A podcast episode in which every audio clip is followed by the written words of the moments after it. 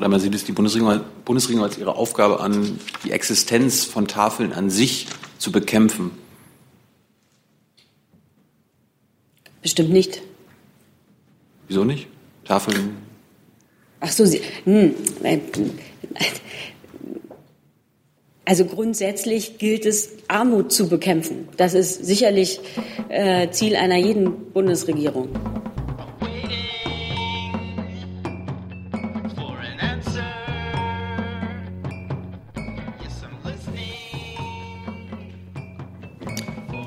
Guten Tag, liebe Kolleginnen und liebe Kollegen. Herzlich willkommen in der Bundespressekonferenz. Wir begrüßen die stellvertretende Regierungssprecherin Ulrike Dämmer und die Sprecherinnen und Sprecher der Bundesministerien. Liebe Hörer, hier sind Thilo und Tyler. Jung und Naiv gibt es ja nur durch eure Unterstützung. Hier gibt es keine Werbung, höchstens für uns selbst. Aber wie ihr uns unterstützen könnt oder sogar Produzenten werdet, erfahrt ihr in der Podcast-Beschreibung. Zum Beispiel per PayPal oder Überweisung. Und jetzt geht's weiter. Und ich schlage vor, dass wir wie freitags geübt und gewohnt mit den Terminen der kommenden Woche anfangen. Ja, sehr gerne. Am Dienstag, den 27. Februar, empfängt die Bundeskanzlerin um 12 Uhr den Staatspräsidenten der Republik Serbien, Alexander Vucic. Bei diesem Treffen werden insbesondere die bilateralen Beziehungen, regionale Fragen sowie Europa- und wirtschaftspolitische Themen im Mittelpunkt stehen.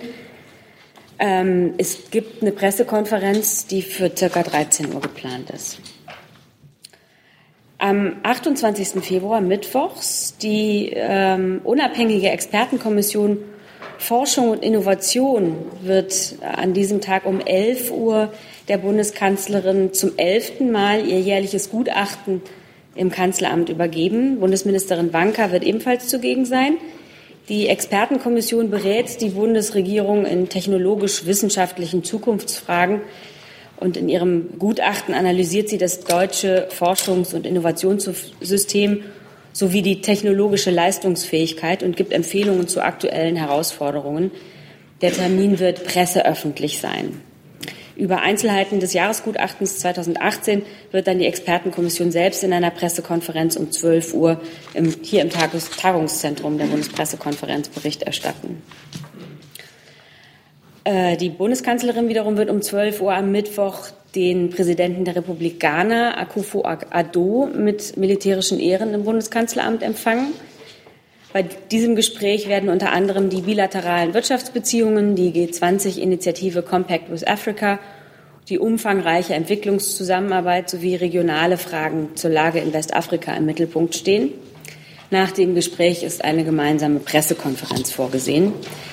Staatspräsident Akufo-Addo wird am 27. Februar in Dortmund am 5. Deutsch-Afrikanischen Wirtschaftsforum NRW auf Einladung des Ministerpräsidenten Laschet und am 28. Februar an einem deutsch-ghanischen Wirtschaftsfrühstück des DIHK in Berlin teilnehmen.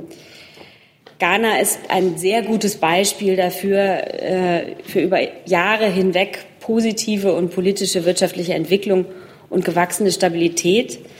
Das Land hat beeindruckende Anstrengungen unternommen, um seinen Bürgern ein besseres Leben zu bieten. Ghana hat große Fortschritte bei der Demokratisierung gemacht und auch beachtliche Erfolge bei sozialer und wirtschaftlicher Entwicklung vorzuweisen. Bundespräsident Steinmeier war im Dezember 2017 zuletzt zu einem Staatsbesuch in Ghana. Die Bundesregierung unterstützt Ghana auf dem Weg zur erfolgreichen Wirtschaftspolitik. Ghana ist Mitglied, das habe ich eben schon gesagt, der unter deutscher G20-Präsidentschaft gestarteten Initiative Compact with Africa und war im letzten Juni Teilnehmer des G20 Afri der G20-Afrika-Konferenz in Berlin. Ziel der Initiative ist es, die Rahmenbedingungen für private Investitionen zu verbessern und damit mehr Beschäftigung in Afrika zu schaffen.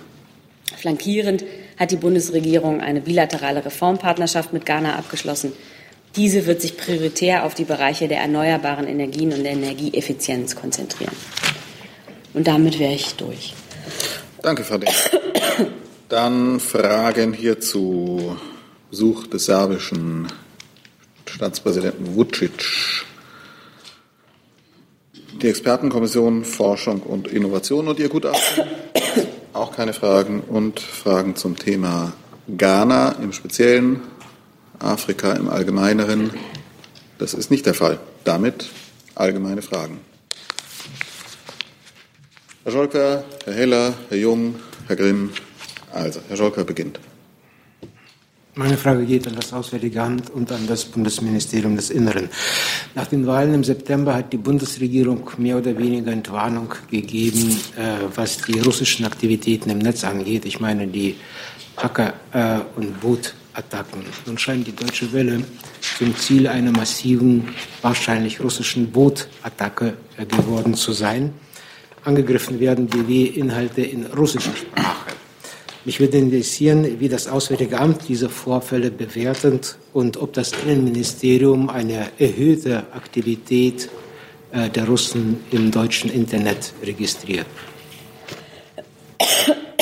Ja, also ich nicht, wer anfangen will. Ich kann gerne anfangen. Also ähm, ich nehme an, Sie beziehen sich jetzt äh, konkret auf die Aussagen ähm, der amerikanischen und britischen Regierung die, äh, der sich auch andere angeschlossen haben. Die haben wir zur Kenntnis genommen und nehmen diese sehr ernst. Ähm, für uns ist wichtig zu betonen, dass grundsätzlich gilt, der Cyberraum ist kein rechtsfreier Raum. Auch hier gilt das Völkerrecht. Und der Vorgang besteht, bestrebt, äh, bestärkt uns in unserem Bestreben, Entschuldigung, international Einigkeit über die Regeln für verantwortungsbewusstes Staatenverhalten im Cyberraum anzustreben. So können Regelverstöße dann auch klar benannt werden und sanktioniert werden. Ja, ich kann vielleicht nur ganz kurz ergänzen. Es besteht ja keine allgemeine Zuständigkeit äh, ähm, für das Bundesministerium des Innern, ähm, Vorgänge im Internet zu kontrollieren, zu protokollieren oder zu bewerten, sondern es gibt einen eng umrissenen Aufgabenbereich, der insbesondere dann eröffnet ist, wenn es sich um Aktivitäten gegen die freiheitlich-demokratische Grundordnung richtet. Dann nämlich ähm, reden wir über Vorgänge, die möglicherweise in den Aufgabenbereich des Bundesamts für Verfassungsschutz fallen. Und hier äh, gibt es insbesondere Bereiche wie Wirtschaftsspionage, die eine Rolle spielen können. Ähm, und insgesamt würde ich Sie gerne verweisen auf die ähm, ja, jährlich veröffentlichten Berichte des Bundesamts für Verfassungsschutz, die Verfassungsschutzberichte, wo auch über Aktivitäten ähm, unterschiedlicher Staaten, aber damit auch Russlands, äh, im Internet äh, die Erkenntnisse des Bundesamts niedergelegt sind. Jetzt im Konkreten sozusagen aktuell kann ich Ihnen keine besondere neue Entwicklung hier jedenfalls beschreiben. Zusatz bitte. Ähm, ich komme wieder. Angegriffen werden, vor allem jetzt in den letzten Tagen Beiträge oder Inhalte, die im Zusammenhang stehen oder die über die Präsidentenwahlen, die kommenden in Russland erzählen und vor allem äh, zum Beispiel Interviews mit Herrn Nawalny, der jetzt wieder ähm, ähm verhaftet wurde. Ähm, hat denn das Auswärtige Amt immer noch die Hoffnung, dass die Präsidentenwahlen in Russland nach demokratischen Regeln stattfinden werden? Ja, lass mich zunächst sagen, dass ich zu den Vorfällen jetzt konkret bei der Deutschen Welle liegen mir keine Erkenntnisse vor, darum kann ich die ähm, auch nicht bewerten. Äh, natürlich ist ein Zeitraum vor einer Wahl ein besonders sensibler Zeitraum äh, mit Blick auf freie Meinungsäußerung und auch Versammlungsfreiheit, wenn wir uns den Fall von Herrn Nawalny ähm, in den letzten Tagen angucken. Wir äh, sind der Meinung, dass äh, die russische äh, Regierung sich im internationalen Rahmen auch dazu verpflichtet hat und gerade vor dem Hintergrund der anstehenden Wahlen zu diesen Grundfreiheiten stehen sollte und besonders bemüht sein sollte, diese zu schützen. Herr Jung, zu diesem Thema. Sie sagten, dass Sie die mm, Verlautbarungen der britischen und amerikanischen Regierung sehr ernst nehmen in Sachen NotPetya, so heißt ja dieser Cyberangriff. Ähm, was auffällt, ist, dass überhaupt keine Beweise vorgelegt werden. Das sind schlichte Behauptungen von beiden Regierungen. Warum nehmen Sie das ernst? Da habe ich jetzt nichts dazu, was äh, ich hier besprechen könnte. Wir stehen natürlich mit unseren Partnern in engen Kontakt und tauschen unsere Erkenntnisse aus. Eigene Erkenntnisse dazu haben wir nicht vorliegen. Weitere Fragen dazu? Nee, ich habe nicht verstanden, warum Sie es denn ernst nehmen. Ja, wir nehmen unsere Partner grundsätzlich ernst. Ja, aber Sie, die könnten ja auch lügen. Da bewegen wir uns äh, ganz klar im Konjunktiv und Sie wissen auch, dass wir Mutmaßungen von hier oben nicht anstellen. Weitere Fragen dazu? Nein. Dann ist Herr Heller dran. Danach Herr Jung. Ähm, ich möchte das Wirtschaftsministerium fragen. Ist es richtig, dass das Wirtschaftsministerium, dass die Bundesregierung Vorbehalte hat gegenüber einem möglichen Einstieg eines chinesischen Investors bei einem deutschen Stromnetzbetreiber? Äh, zweite Frage. Können Sie mir sagen, ob die Bundesregierung in dieser Sache. Es geht um den Netzbetreiber Herz 50. Ob die Bundesregierung da selbst schon aktiv geworden ist, um möglicherweise Alternativen zu diesem Einstieg der Chinesen zu finden oder zu verhandeln? Ja, Sie sprechen den Fall 50 Hertz an. Ähm, es ist bekannt, dass es äh, Interesse oder Aus Interesse ausländischer Investoren gibt an dem Übertragungsnetzbetreiber 50 Hertz. Ähm, die Bundesregierung hat und nimmt auch auf diese Vorgänge ähm, keinen Einfluss. Wir sind aber immer, das ist aber bei allen Firmen oder Übernahmen oder überhaupt geschäftlichen Vorgängen so, äh, gesprächsbereit, wenn Gesprächswünsche bestehen. In dem Fall äh, kann ich auch bestätigen, dass Gesprächswünsche äh, bestanden und auch Gespräche geführt wurden, aber das sind wie immer interne Gespräche, zu deren Inhalt äh, wir hier keine Angaben machen. Ich äh, kann nur sagen, es sind unternehmerische Vorgänge und Entscheidungen. Das dürfte Ihre erste Frage quasi mit Nein beantworten. Ähm, aber natürlich müssen alle äh, Fusionen und, und Käufe den normalen Regelungen entsprechen. Das kann im Wettbewerbsrecht sein, das kann aber auch im Außenwirtschaftsrecht sein. Zusatz bitte. Können Sie denn, ähm, weil das ja doch in diesem Falle auch von besonderem Interesse ist, bestätigen, dass es da ein chinesisches Übernahmeinteresse ähm, gibt. Und ähm, wenn Sie sagen, wir nehmen keinen Einfluss, ähm, lässt dies Raum dafür, dass die Bundesregierung trotzdem Gespräche mit Aktionären dieses Unternehmens führt, um äh, irgendwelche anderen Konstellationen zu befördern? Also was Sie aus meinen Antworten ziehen, bleibt wie immer Ihnen überlassen, lieber Herr Heller. Ähm, ich kann nur sagen, was ich ausdrücken wollte, ist, dass wir keinen Einfluss nehmen, wie von Ihnen angedacht in Ihrer Frage, also ein, eine Art Beeinflussung, sondern wir prüfen, wenn, wenn's, wenn die ähm, Verträge und die Stimmrechtsübernahmen das hergeben, wie es unsere gesetzliche Pflicht nach dem Außenwirtschaftsrecht ist. Ähm, zu einzelnen Fällen und einzelnen Prüffällen kann ich, wie Sie wissen, ja nichts sagen, aber Sie wissen auch, ähm, es gibt dieses Mittel der sektorübergreifenden äh, Investitionsprüfung, die ab einem Erwerb von 25 Prozent der Stimmrechte ähm, gültig ist. Ähm, und zu, ähm, zu, zu der Frage, mit wem wir genau reden, äh, möchte ich keine Angaben machen. Wir sprechen mit denen, die äh, Gesprächswünsche an uns herantragen. Zusatz oder? Ja, ich habe noch, noch eine Frage. Sie haben ja angeführt, diese Möglichkeit zu überprüfen in Fällen ab einem Prozentsatz von 25 Prozent der Stimmrechte. Haben Sie irgendwelche Möglichkeiten ähm, zu prüfen und Einfluss zu nehmen, letztendlich auch bei Größenordnungen unterhalb dieser Schwelle? Oder sind Sie da vollkommen blank, müssen sagen, das läuft unterhalb unserer Möglichkeiten? Die Prüfschwelle ist 25 Prozent in der Tat. Herr Delister, Ihre Frage zu dem Thema auch? Dann bitte. Frau Alemanni, im Grunde eine Lernfrage. Äh, jetzt einfach mal, wenn wir davon ausgehen würden, dass es ein chinesisches Interesse gibt ähm, an Herz 50, äh, wäre das eigentlich jetzt nach des, das Außenhandelswirtschaftsgesetz ist ja in dieser Richtung, wenn ich richtig mich erinnere, etwas verschärft worden. Würde das eigentlich unter, unter einen, mittlerweile unter einen sensiblen Bereich fallen möglicherweise, so, eine, so eine, ein, ein Stromversorger?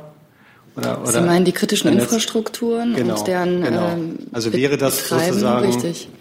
Also es, es gibt den Fall, dass ähm, zum Beispiel jetzt äh, Softwarelösungen für kritische Infrastrukturen wie Trinkwasserversorgung, ähm, Energienetze, das fällt alles unter diese Schublade kritische Infrastrukturen und da gibt es eine Meldepflicht und eine Prüfmöglichkeit.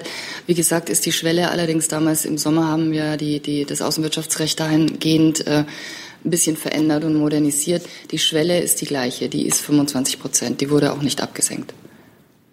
Da gab es dann Fristverlängerung, sodass wir länger prüfen dürfen, weil ja die Fusionen immer komplexer werden und andere Dinge.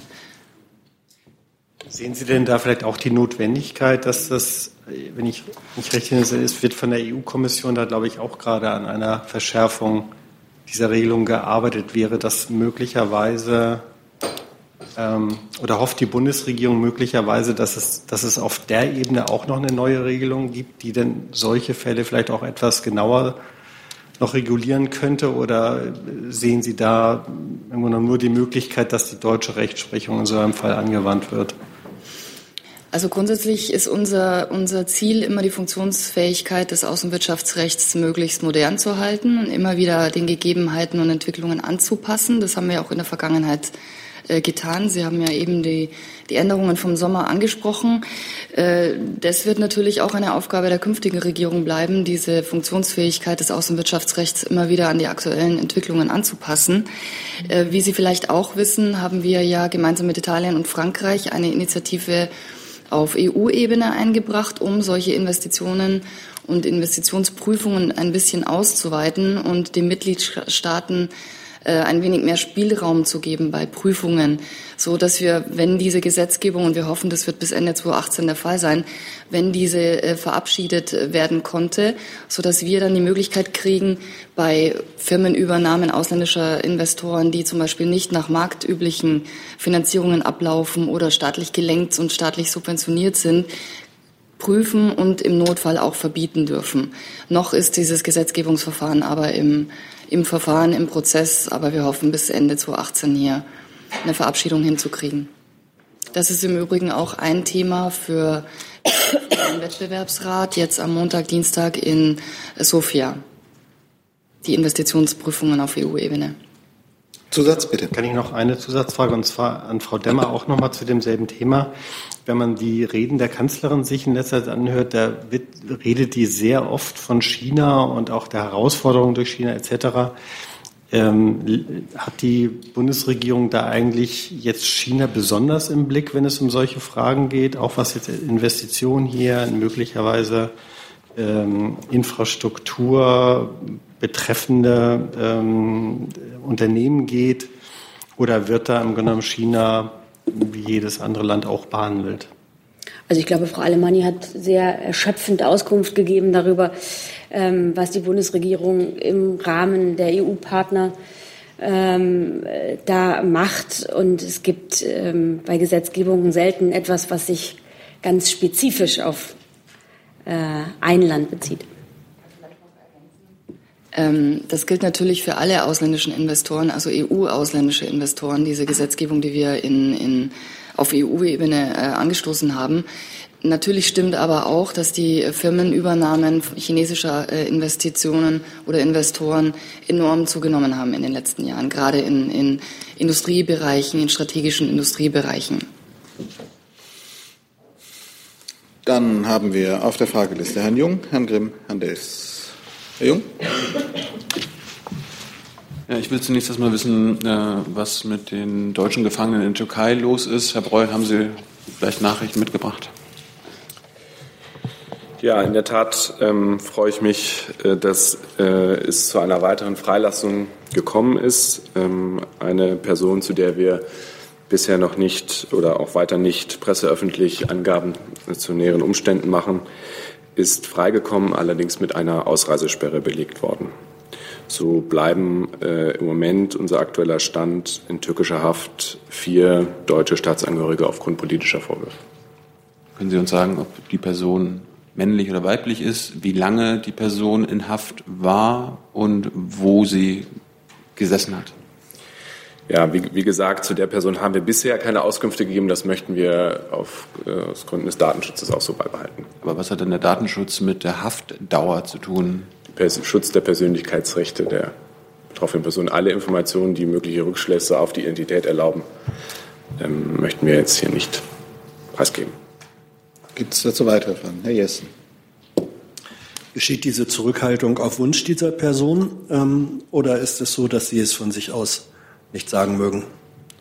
Natürlich erfolgt äh, eine Weitergabe von Informationen zu konsularischen Einzelfällen immer nur dann, wenn es dazu eine explizite Genehmigung der betroffenen Person gibt und die liegt hier nicht vor. Weitere Fragen dazu? Hierzu? Dann wechseln wir das Thema und Herr Grimm ist dran, danach Herr Daves und dann Herr Jung nochmal. Na, jetzt, ja. Ja, ich hätte noch mal das Thema Diesel nach der gestrigen Verhandlung in Leipzig. Dort waren sich alle Prozessparteien einig, einschließlich der Richter, dass aktuell für das Schlamassel unter anderem verantwortlich ist, dass es keine blaue Plakette in Deutschland gibt. Ich wollte zuerst Frau Demmer fragen, ob die Kanzlerin nach dem gestrigen Verhandlungstermin und der stetigen Befassung mit dem Thema zu der Überzeugung gekommen ist, es braucht eine blaue Plakette oder es braucht keine. Und äh, ich wollte auch das Verkehrsministerium fragen, ob sich die Haltung geändert hat zur blauen Plakette. Ja, also äh, bitte haben Sie Verständnis, dass die Bundesregierung sich natürlich nicht zu laufenden Gerichtsverfahren äußert.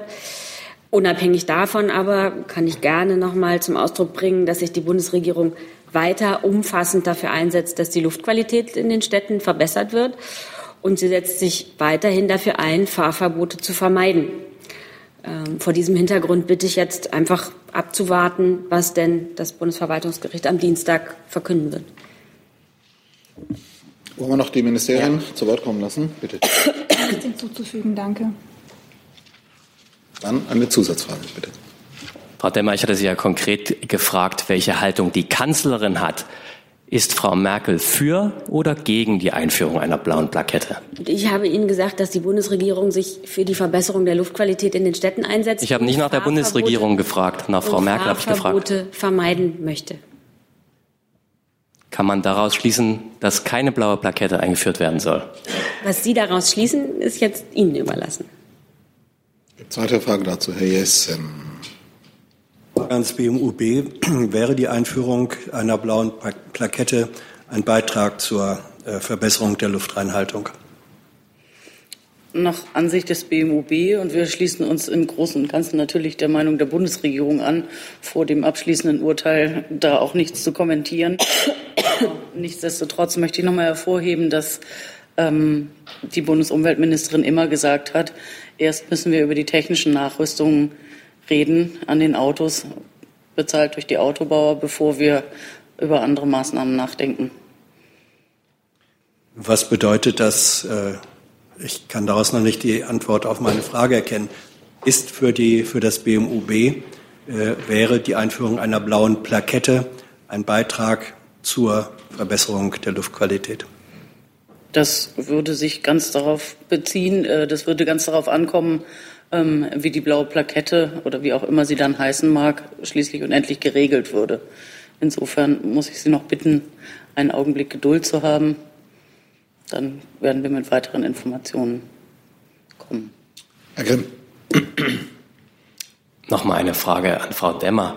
Sollten die Richter am Dienstag entscheiden, dass es Fahrverbote geben wird, würde sich dann nochmal die Haltung zur blauen Plakette ändern? Das ist jetzt ja sehr hypothetisch gefragt und ich würde Sie weiterhin bitten, die Entscheidung des Gerichts abzuwarten. Zusatz. Naja, also so hypothetisch ist das nicht. Äh, es ist am Dienstag, es sind zwei, maximal drei Varianten denkbar. Also das ist nicht sonderlich schwierig, sich darüber Gedanken zu machen. Deshalb wollte ich Sie fragen, ob Sie das tun oder ist Ihnen das Schicksal von zehn Millionen Dieselfahrern egal? Ich glaube, dass ich diese Analyse nicht teilen kann, ist Ihnen klar.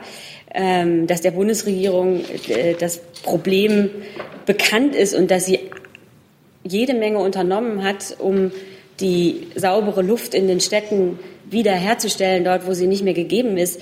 Da haben wir hier ähm, x-fach drüber diskutiert. Es gibt ähm, das äh, Programm mit den Kommunen zur äh, sauberen Luft. Es gibt das Dieselforum.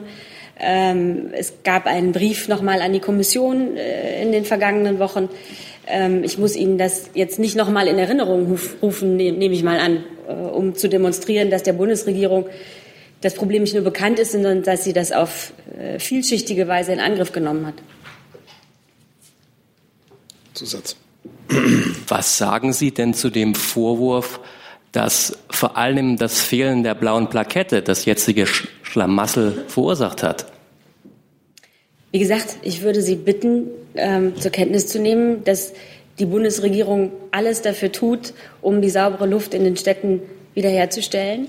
Und ähm, darüber hinaus warten wir jetzt erstmal das Urteil ab. Zu diesem Thema hat sich Herr Jung gemeldet oder war das ein anderes Thema? Mal eine Frage ans BMUB, weil Sie sagten, es kommt darauf an bei der blauen Pla Plakette.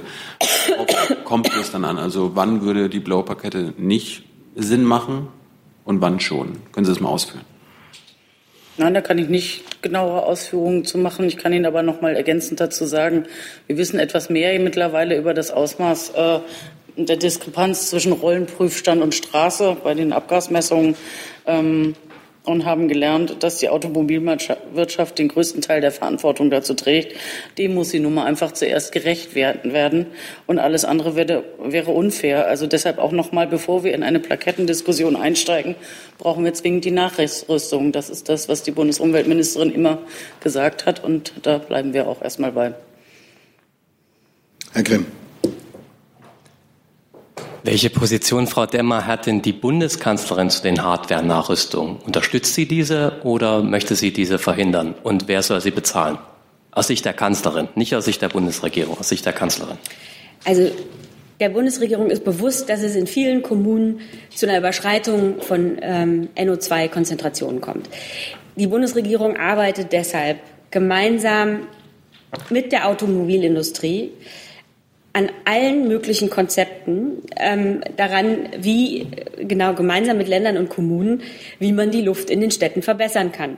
Wir haben hier vielfach über alle Möglichkeiten äh, gesprochen. Die äh, technischen Möglichkeiten werden derzeit auch evaluiert und da äh, stehen ja auch noch Ergebnisse von einzelnen Arbeitsgruppen aus äh, wenn ich da richtig informiert bin. Da kann vielleicht das Ressort auch nochmal äh, zu äh, Stellung nehmen.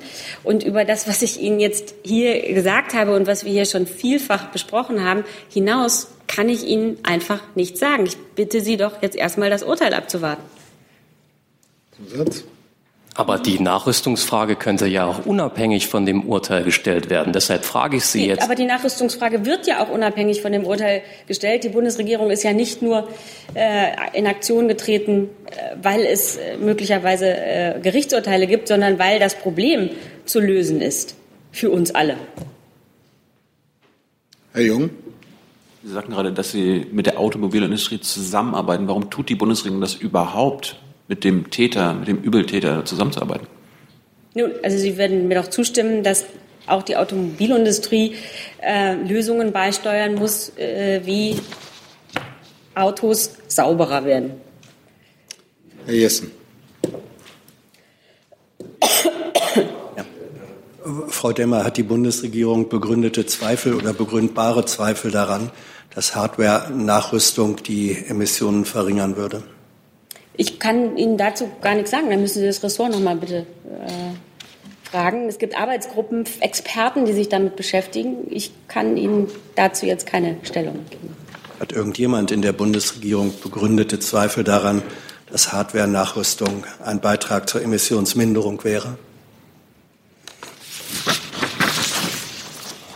Also ich kann gerne noch mal, noch mal zu dem Vorgang was sagen. Und zwar die Expertengruppe 1, das ist auch hier, denke ich, hinreichend bekannt, hat im Rahmen des Nationalen Forum Diesel ähm, insgesamt wurden vier Expertenrunden ähm, ins Leben gerufen. Die Expertengruppe 1 beschäftigt sich mit Emissionsreduzierung in den im Verkehr befindlichen Fahrzeugflotten. In diesem Kontext hat die Bundesregierung wissenschaftliche Untersuchungen, wie Frau Demmer bereits besagt hat, zur Möglichkeit der Hardware-Nachrüstung von Dieselfahrzeugen beauftragt. Hierbei geht es um Pkw und leichte Nutzfahrzeuge. Die Untersuchungen laufen derzeit immer noch. Deswegen kann man natürlich auch zu den Ergebnissen noch nichts sagen. Wenn natürlich ähm, die Arbeitsergebnisse in Form von Abschlussberichten vorgelegt sind, wird man das Ganze natürlich dann auch bekannt geben.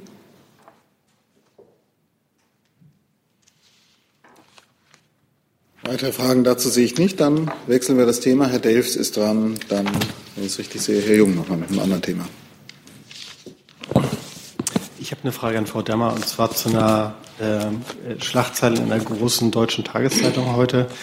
Äh, da geht es darum, dass äh, eine, eine Tafel, die Essener Tafel, einen Aufnahmestopp für Migranten verhängt hat, ähm, nachdem sie offenbar der Meinung war, dass da äh, immer weniger Alleinerziehende und Rentner hingehen und immer mehr Migranten. Äh, meine Frage dazu ist, ob das, ähm, ob die Kanzlerin eine derartige Maßnahme begrüßt ähm, und ob sie auch Verständnis hätte, wenn, das, wenn, wenn solch ein Verfahren weiter Schule machen würde. Also ich würde äh, ganz allgemein sagen wollen, ohne auf den konkreten Fall abheben zu wollen, dass Deutschland ein Land der Mitmenschlichkeit ist und in diesem Land ähm, jedem, der bedürftig ist, äh, geholfen werden sollte. Zusatz? Kann ich aus Ihrer Statement dann ablesen. Also im Grunde genommen hat die Kanzlerin kein Verständnis für so eine Maßnahme, weil ja dann diese Menschlichkeit müsste dann ja all, also müsste ja jeden betreffen und er könnte ja nicht sortiert werden nach Migrant und äh, Nicht-Migrant. Ich habe mit der Bundeskanzlerin nicht über dieses konkrete, ähm, diesen konkreten Vorfall gesprochen, aber ich kann ganz allgemein sagen für die Bundesregierung, dass es äh, darum geht, Mitmenschlichkeit walten zu lassen und ähm, würde es dabei erstmal belassen wollen. Herr Jung? Frau Lemmer, sieht es die Bundesregierung, Bundesregierung als ihre Aufgabe an, die Existenz von Tafeln an sich zu bekämpfen? Bestimmt nicht. Wieso nicht? Tafeln. Ach so, Sie. Hm, äh, also grundsätzlich gilt es, Armut zu bekämpfen. Das ist sicherlich äh, Ziel einer jeden Bundesregierung. Ja, sehr gerne.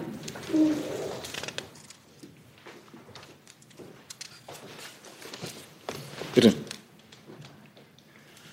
Ähm, Diskussion äh, würde ich gerne noch einmal die Gelegenheit ergreifen, etwas Grundsätzliches zu sagen, auch, ähm, aber auch äh, um Verständnis bitten, dass ich zu dem konkreten Einzelfall in Essen dort nichts äh, sagen kann.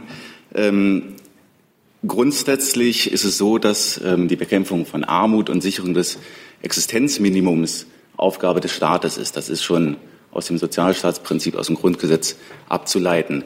Ähm, die Tafeln stellen lediglich ein ergänzendes Angebot dar und sind natürlich auch Ausdruck eines herausragenden Beispiels für zivilgesellschaftliches Engagement. Jetzt ähm, da eindimensional ähm, Armut an sich ähm, abzuleiten, wird, glaube ich, der ähm, Komplex äh, Komplexität des Themas nicht gerecht. Ähm, Asylbewerber erhalten Leistungen nach dem Asylbewerberleistungsgesetz. Da wird das Existenzminimum ge gesichert und alle anderen Bedürftigen ähm, erhalten Leistungen nach dem SGB II, das ist das Arbeitslosengeld II. Das sichert ebenfalls das Existenzminimum. Das wurde auch vom Bundesverfassungsgericht so bestätigt. Weitere Fragen dazu sehe ich nicht. Herr Jung hatte noch ein anderes Thema. Ist das richtig? Bitte. Wie bewertet die Bundesregierung die Einschätzung von Transparency International, äh, die ihren neuen weltweiten Korruptionswahrnehmungsindex veröffentlicht hat? Und äh, dort ist Deutschland abgestiegen, also ein paar Plätze gefallen. Ähm, laut Transparency tut die Bundesregierung Deutschland aktuell nichts gegen Korruption äh, in Deutschland. Was tut die Bundesregierung denn aktuell gegen Korruption? Sie werden, Sie werden mir widersprechen und planen werden Sie ja noch nichts, weil Sie wahrscheinlich nichts zu der nächsten Regierung sagen können. Wie bewerten Sie das denn die ist Ihre Einordnung ist völlig richtig. Ich habe jetzt aber auch die konkreten Zahlen, die Sie da zitieren, sind mir nicht bekannt. Da müsste ich gegebenenfalls nachreichen. Weitere Auskünfte dazu? Nein. Weitere Fragen? Herr Heller, mit einem anderen Thema. Oder ist es das gleiche Thema? Dann wechseln wir das Thema. Ich würde, ich würde gern das Auswärtige Amt noch einmal fragen. Und zwar äh, gehe ich davon aus, dass Sie zur Pressekonferenz noch mal letzte Entwicklungen abgefragt haben in, in New York bei der UN. Gibt es irgendwelche Auszeichnungen, die Sie inzwischen gewonnen haben, die Ihr Staatsminister heute Morgen nicht hatte, als er im Morgenmagazin war, die darauf hindeuten, dass doch noch eine Resolution gelingen könnte zum Falle Syrien? Ja, also ich fürchte, ich werde wenig wirklich Erhellendes für Sie beitragen können. Ich kann nur noch mal kurz den Stand vortragen, wie er jetzt ist. Also gestern hat der Sicherheitsrat getagt und beraten über einen Resolutionsentwurf, der von Schweden und Kuwait eingebracht wurde. Russland hat dann noch einmal Änderungsvorschläge für den bereits in Blau gesetzten Resolutionsentwurf vorgebracht. Also kurz zur Erläuterung, im Blau gesetzte Resolutionsentwürfe sind eigentlich die, die dann so zur Abstimmung vorgelegt werden sollen. Ähm, heute äh, wird es voraussichtlich zu einer weiteren Sitzung des Freien Sicherheitsrats kommen. Mit Sicherheit kann man das immer erst dann sagen, wenn der Termin im offiziellen äh, UN-Journal angekündigt ist. Äh, das ist er nach unserem Kenntnisstand bis jetzt noch nicht. Herr Jessen. Ich glaube, einer der kritischen Punkte war ja die Frage, ähm, ob bei den Organisationen, die von der Feuerpause ausgenommen sein sollen, da waren bisher, glaube ich, äh, in dem äh, schwedisch-kuwaitischen Vorschlag zwei äh, IS- oder IS-nahe Organisationen genannt. Russland wollte, glaube ich, eine dritte äh, mit aufnehmen in die Liste. Können Sie etwas dazu sagen, ob in der Frage eine Annäherung erfolgt? Ja, also ich kann ich so direkt nicht. Äh, wie Sie wissen, sind wir ja auch nicht Mitglied im Vereinssicherheitsrat zurzeit. Ähm, für uns ist aber klar, ähm, dass eine Verabschiedung einer Vereinssicherheitsresolution mit einer darin enthaltenen Feuerpause äh, äußerste Dringlichkeit hat. Und das machen wir gegenüber unseren Partnern in New York und den Hauptstädten äh, deutlich. Es geht hier um Menschenleben, es geht um Schicksale. Und es geht äh, darüber hinaus um elementare Grundsätze des humanitären Völkerrechts, also um die Grundregeln, nach denen unsere internationale Ordnung funktioniert. Ähm, und darum äh, sind wir sehr besorgt und äh, haben wir auch heute Abend oder in der gestrigen Nacht eine deutliche Erklärung abgegeben, dass wir es nicht verstehen können, dass der Vereinssicherheitsrat sich nicht ähm, auf eine Resolution einigen kann und das nämlich dann äh, noch einmal hinzufügen, weil das immer leicht so einen falschen Zungenschlag bekommt. Natürlich ist nicht der VN-Sicherheitsrat äh, derjenige, der handeln müsste, sondern es sind die Mitglieder des VN-Sicherheitsrats, äh, die sich da nicht auf eine Resolution einigen können. Und das, ähm, da fehlt uns so ein bisschen das Verständnis dafür. Ähm, hielte, die, hielte die Bundesregierung es für sinnvoll, ähm, zu den beiden Ausnahmeorganisationen eine weitere hinzuzufügen, damit diese Resolution dann auch verabschiedet werden kann. Die Voll Wie gesagt, zu den laufenden Verhandlungen möchte ich mich jetzt im Detail nicht äußern, weil wir, wie gesagt, auch keine Verfahrens Verfahrensbeteiligten sind. Was uns wichtig ist, ist, dass es zu einem Ergebnis kommt, was den Menschen vor Ort hilft und vor allem den humanitären Zugang sofort wieder ermöglicht. Herr Jung? Ähm, Herr Breul, um Menschen und Schicksale geht es ja auch in Afrin nach dem türkischen äh, Einmarsch. Sie haben in Ihrer Erklärung gestern auch von der Einhaltung der elementaren Grundsätze des Völkerrechts gesprochen. Hält die Türkei äh, die elementaren Grundsätze des Völkerrechts ein nach der oder mit dieser Invasion Nordsyriens? Haben Sie das mittlerweile klären können? Ja, also ich möchte vielleicht vorwegschicken, ähm, dass äh, es natürlich einen Unterschied gibt zwischen humanitären Völkerrecht und grundsätzlichen Fragen des Völkerrechts, ähm, äh, unter die auch das Selbstverteidigungsrecht fällt. Wir haben gestern in unserem Statement, das Sie offensichtlich gelesen haben, nochmal deutlich gemacht, dass wir große Sorge haben, auch angesichts der Lage in Afrin und alle Parteien dazu aufrufen, die Waffen schweigen zu lassen, an den Verhandlungstisch zurückzukehren. Ähm, wir haben auch deutlich gemacht, dass äh, die legitimen Sicherheitsinteressen der Türkei äh, da sind, aber sich im Rahmen äh, des Notwendigen und des Verhältnismäßigen bewegen müssen. Und da haben Sie wieder zwei bestimmte Rechtsbegriffe, die natürlich dann für die völkerrechtliche Bewertung, die abschließende, sehr wichtig sein werden. Ich sehe dazu noch eine Nachfrage. Bitte. Wann können wir damit rechnen, mit der völkerrechtlichen Einschätzung? Jung, äh, darüber haben wir schon vielfach diskutiert. Äh, das Entscheidende für die völkerrechtliche Bewertung ist die vollumfängliche Kenntnis von dem, was, äh, was genau passiert, in welchem Rahmen sich das bewegt, welche Dauer es angelegt ist. Und da sind wir noch nicht. Hey Leute, Jung und Naiv gibt es ja nur durch eure Unterstützung. Ihr könnt uns per PayPal unterstützen oder per Banküberweisung, wie ihr wollt. Ab 20 Euro werdet ihr Produzenten im Abspann einer jeden Folge und einer jeden Regierungspressekonferenz. Danke vorab. Themenwechsel, Herr Jessen. Eine Frage möglicherweise ans äh, BMI. Ähm, in Bezug auf die Olympischen äh, Spiele wurde jetzt bekannt, dass Norwegen äh, 6000 Einheiten eines äh, Anti-Asthma-Wirkstoffs geordert hat, was bei einer Zahl von nur für die Olympischen Spiele, was bei einer Zahl von 100 Athleten äh, eine erstaunliche Menge ist. Das Mittel ist leistungsfördernd. Haben Sie einen Überblick darüber, wie die Relationen in Bezug auf die deutsche äh, Olympiamannschaft sind oder ist das in keiner Weise Ihr Beobachtungsgebiet? Äh, letzteres ist der Fall, Herr Jessen. Wie Sie wissen, äh, ist es ganz grundsätzlich so, dass äh, sich die Bundesregierung, insbesondere namentlich auch Bundesinnenminister und Bundesjustizminister, in der letzten Legislaturperiode ja sehr intensiv mit dem Thema Anti-Doping-Kampf auseinandergesetzt haben. Ähm, äh, da ging es immer äh, insbesondere auch um die Frage, ob und inwieweit wir die strafrechtlichen Sanktionen hier schärfer ziehen müssen. Das ist geschehen, wie Sie wissen. Äh, da ist eine Menge passiert. Gleichzeitig unterstützen wir die ähm, Anti-Doping-Agenturen, sowohl die nationale als auch die internationale. Ähm, insofern sind wir sehr bemüht und sehr interessiert daran, dass der Sport so fair als möglich stattfindet. Der Bundesinnenminister war ja in Südkorea und hat sich anlässlich einer Reihe von presseöffentlichen Äußerungen auch sehr deutlich hier positioniert, auch beispielsweise zu der Frage Umgang mit äh, Staatsdoping, Umgang mit dann entsprechend betroffenen Nationen. Ähm, das ist alles richtig. Äh, nichtsdestotrotz fällt jetzt die konkrete Frage von Ihnen unter den Begriff der Autonomie des Sports, ähm, ob und inwieweit vergleichbare, auch zentral bestellte oder organisierte ähm, Medikamenteversorgung hier stattfindet. Das erschließt sich mir nicht. Das müsste man vielleicht den DOSB fragen. Äh, ob der das Ihnen beantworten kann, weiß ich aber auch nicht. Danke. Weitere Fragen sind nicht vorhanden. Dann beenden wir die Pressekonferenz an dieser Stelle. Ich wünsche Ihnen, soweit Sie es haben, ein schönes Wochenende.